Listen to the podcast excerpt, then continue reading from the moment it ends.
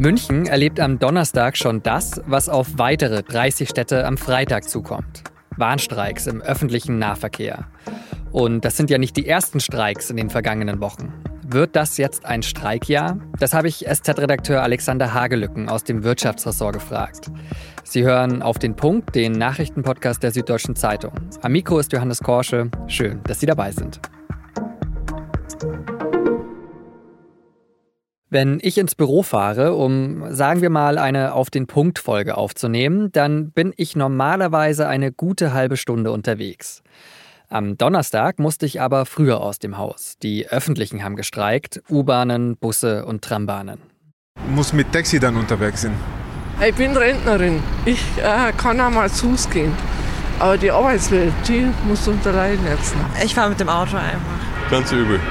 Ich muss jemanden vom Krankenhaus abholen und da geht nichts Öffentliches. Und solche Stimmen wird es dann am Freitag auch in vielen anderen Städten in Deutschland geben. Die Gewerkschaft Verdi hat angekündigt, in mehr als 30 Städten den öffentlichen Nahverkehr zu bestreiken. Unter anderem in Köln, Stuttgart und Frankfurt. Und Verdi hat sich mit dem weltweiten Klimastreik von Fridays for Future zusammengetan. Die Klimabewegung plant am Freitag nämlich auch Aktionen, um für die Verkehrswende zu demonstrieren. Die aktuellen Warnstreiks im ÖPNV sind auch nicht die ersten im laufenden Tarifkampf im öffentlichen Dienst. In den letzten Wochen haben immer wieder verschiedene Branchen gestreikt, unter anderem Klinik- und Flughafenpersonal. Im öffentlichen Dienst, also bei den Kommunen angestellt, sind ca. 2,5 Millionen Beschäftigte in Deutschland. Für sie fordert Verdi 10,5 Prozent mehr Lohn. Mindestens aber 500 Euro mehr im Monat. Das soll vor allem Beschäftigten helfen, die weniger verdienen. Die Arbeitgeber bieten dagegen eine Lohnerhöhung von 5% in zwei Schritten an. Und eine Einmalzahlung von 2500 Euro wegen der Inflation. Auch bei der Frage, wie lange der Tarifvertrag dann gelten soll, ist man sich noch nicht einig. Das waren jetzt viele Zahlen auf einmal, aber was da vor allem wichtig ist, sehr viele Beschäftigte, die streiken könnten und Forderungen, die noch weit auseinander liegen. Geht das jetzt erstmal so weiter mit den Streiks? Das habe ich Alexander Hagelücken gefragt. Er ist leitender Redakteur im Wirtschaftsressort der SZ und schreibt über Arbeit und Soziales. Zuerst wollte ich aber wissen, was das Hauptproblem bei den Verhandlungen ist. Das Hauptproblem ist wie meistens das Geld. Verdi will ja äh, mit dem Beamtenbund zusammen 10,5 Prozent mehr Lohn und auch äh, eine Mindestforderung äh, von 500 Euro und ähm, der Bund und die Kommunen haben zwar inzwischen auch ein Angebot vorgelegt, aber wollen äh, deutlich weniger zahlen. Und deswegen wird da jetzt gerungen und vor allem auch zu unserer aller Unbill gestreikt.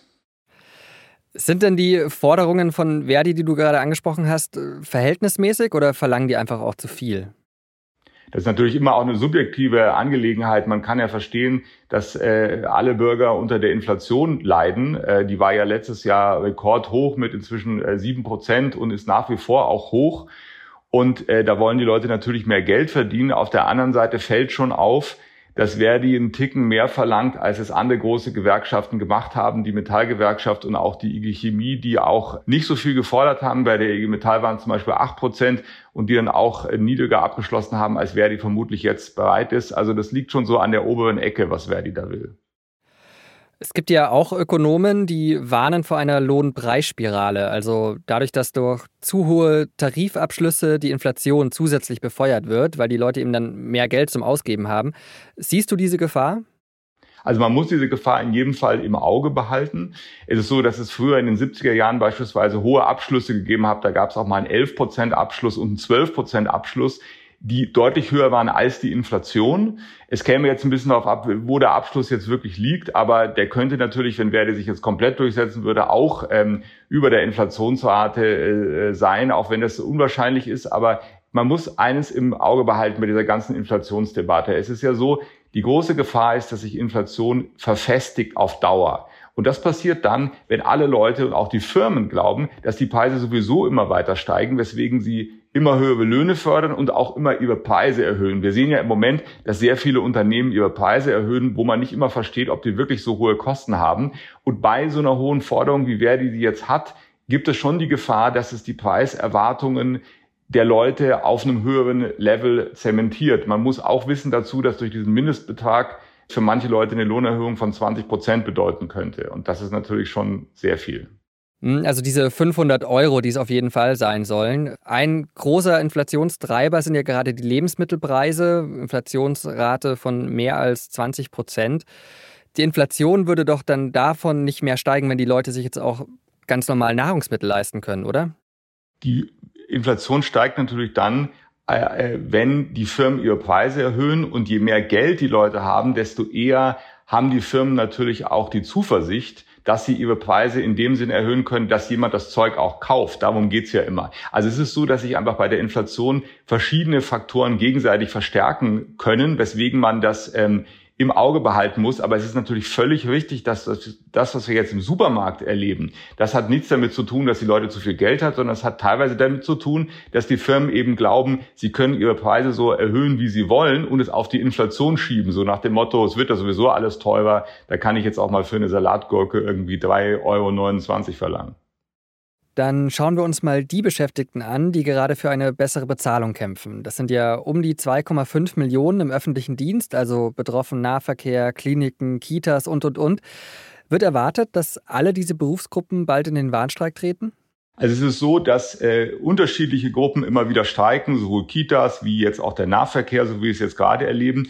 Aber es sind ja noch Warnstreiks, bevor es sozusagen flächende Streiks gibt, in dem Sinne, dass alle streiken womöglich, oder alle sind es meistens nicht, aber sehr viele streiken, muss es ja auch dann eine Urabstimmung geben. Und das wird auch noch zunehmen die nächsten Wochen, weil die Verhandlungsrunde ist jetzt noch eine Weile hin, bis Ende März. Und ich gehe davon aus, dass die Gewerkschaften da jetzt gezielt auch nochmal für ihre Forderungen Nachdruck erzeugen, indem sie eben streiken, indem sie die Belastung der Bürger auch äh, erhöhen und damit äh, die Arbeitgeber zu Zugeständnissen äh, bewegen wollen. Wobei man natürlich auch sagen muss, es gibt einfach ein Recht auf Streik. Die Frage ist immer, wie stark müssen die im Vorfeld schon sein und könnte man nicht auch mal verhandeln? Wo könnte denn ein Kompromiss liegen? Ein Kompromiss kann natürlich wie immer zwischen dem liegen, was schon auf dem Tisch liegt. Also wer die will, diese 10,5 Prozent und äh, diesen Mindestbetrag, dann ist es so, dass die Arbeitgeber gesagt haben, sie können sich vorstellen, dass man so etwa 5 Prozent, das war ihr Vorschlag, eine Lohnerhöhung von 5 Prozent in zwei Schritten macht und äh, eine Inflationsausgleichsprämie, das wird ja von der Bundesregierung ähm, unterstützt in dem Sinne, dass man das äh, ohne Steuern und Abgaben kassieren kann von 2.500 Euro. Da liegt natürlich einiges dazwischen, gibt auch Komplikationen technischer Art. Ne? Also bei Verdi gibt es diese Prämie jetzt nicht. Die Arbeitgeber wollen immer eine lange Laufzeit, in dem Fall von zwei Jahren, damit sie Ruhe haben vor den nächsten Streiks. Da wird sicher an verschiedenen Schrauben gedreht, aber ich glaube, dass es schon zu einer Lösung kommen kann, auch in der nächsten Verhandlungsrunde. Wir müssen jetzt einfach als Kunden und Bürger äh, ein bisschen durchhalten die nächsten Wochen. Lass uns noch mal kurz über den großen Streik, wie du ihn genannt hast, sprechen. Was würde denn der bedeuten für das öffentliche Leben? Da kann man schon davon ausgehen, dass das öffentliche Leben noch äh, stärker lahmgelegt werden würde. Ich gehe jetzt im Moment nicht davon aus, weil ich glaube, dass es in der dritten Verhandlungsrunde Ende März eine Lösung gibt. Es ist so, dass die Arbeitgeber diesmal auch schon früher ein Angebot äh, gemacht haben, als sie es äh, in anderen Verhandlungsrunden gemacht haben. Die wollen auch zu einem Abschluss kommen. Aber klar, also flächendeckende Streiks, das könnte äh, für jeden von uns schwierig werden. Dann blicken wir mal auf den Freitag. Ähm, Verdi hat ja angekündigt, sich mit dem weltweiten Klimastreik von Fridays for Future zusammenzutun. Ergibt das für dich Sinn? Das ist eine ziemlich umstrittene Sache, weil es gibt natürlich Leute, die da sagen, den Leuten wird jetzt Bus und Bahn abgewöhnt durch so einen Streik. Und das ist ja schlecht fürs Klima. Die steigen jetzt wieder aufs Auto um. Auf der anderen Seite, ich finde, dass es eine gewisse Logik durchaus gibt bei dem, was Verdi jetzt macht, weil die sagen, die Leute, die da im öffentlichen Nahverkehr arbeiten, ähm, die müssen anständig bezahlt werden, damit wir auch in Zukunft Kräfte für diesen Bereich haben. Es ist ja so, dass wir ähm, langsam Personalmangel in Deutschland bekommen, weil eben äh, die, wir eine alternde Gesellschaft haben, wo jedes Jahr Hunderttausende mehr aus dem Beruf ausscheiden, als eigentlich neu anfangen. Und da ist natürlich wichtig, durch Löhne Leute auch zu bewegen, in bestimmten Bereichen zu arbeiten, wie beispielsweise dem öffentlichen Nahverkehr. Und ich finde das jetzt nicht ganz abwegig, sich in so einer Situation mal mit Fridays for Future zusammenzutun.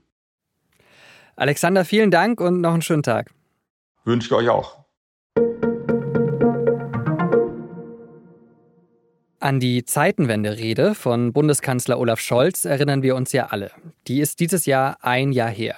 Und zu diesem Jahrestag hat Scholz am Donnerstag im Bundestag gesprochen. In einer Regierungserklärung hat er den russischen Präsidenten Wladimir Putin eindringlich aufgefordert, seine Truppen aus der Ukraine zurückzuziehen. Dann hat Scholz der Ukraine noch weitere militärische Unterstützung zugesichert. Er hat auch gesagt, dass er für Friedensverhandlungen, die fordern ja gerade viele, noch keine Grundlage sieht. Friedensliebe heißt nicht Unterwerfung unter einen größeren Nachbarn. Würde die Ukraine aufhören, sich zu verteidigen, dann wäre das kein Frieden, sondern das Ende der Ukraine. Apple will eine weitere Milliarde Euro in seinen Standort in München investieren. Der Technologiekonzern will damit sein europäisches Zentrum für Chipdesign ausbauen. Die Investition kommt zusätzlich zu einer Milliarde Euro, die Apple bereits 2021 für das Chipzentrum zugesagt hatte.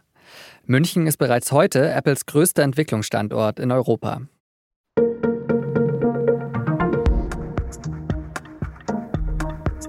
»20 Millionen Nutzerinnen und Nutzer hat die Videoplattform TikTok in Deutschland. Ich habe da auch mal dazu gehört, aber nicht so lange. Mir war das irgendwie zu anstrengend. Aber trotzdem ist es ja nur logisch, dass bei so vielen Nutzern auch Politiker und Ministerien dort mitmachen wollen, um Menschen zu erreichen. Es gibt da bei TikTok nur ein Problem, den chinesischen Mutterkonzern. Und daran anschließend die Frage, was mit den sensiblen Daten passiert, die die App sammelt. Wie will die Bundesregierung damit umgehen? Das lesen Sie in der SZ vom Freitag bzw. mit einem Digitalabo schon am Donnerstag ab 19 Uhr. Redaktionsschluss für Auf den Punkt war 16 Uhr. Produziert hat diese Sendung Immanuel Pedersen. Vielen Dank fürs Zuhören und bis zum nächsten Mal.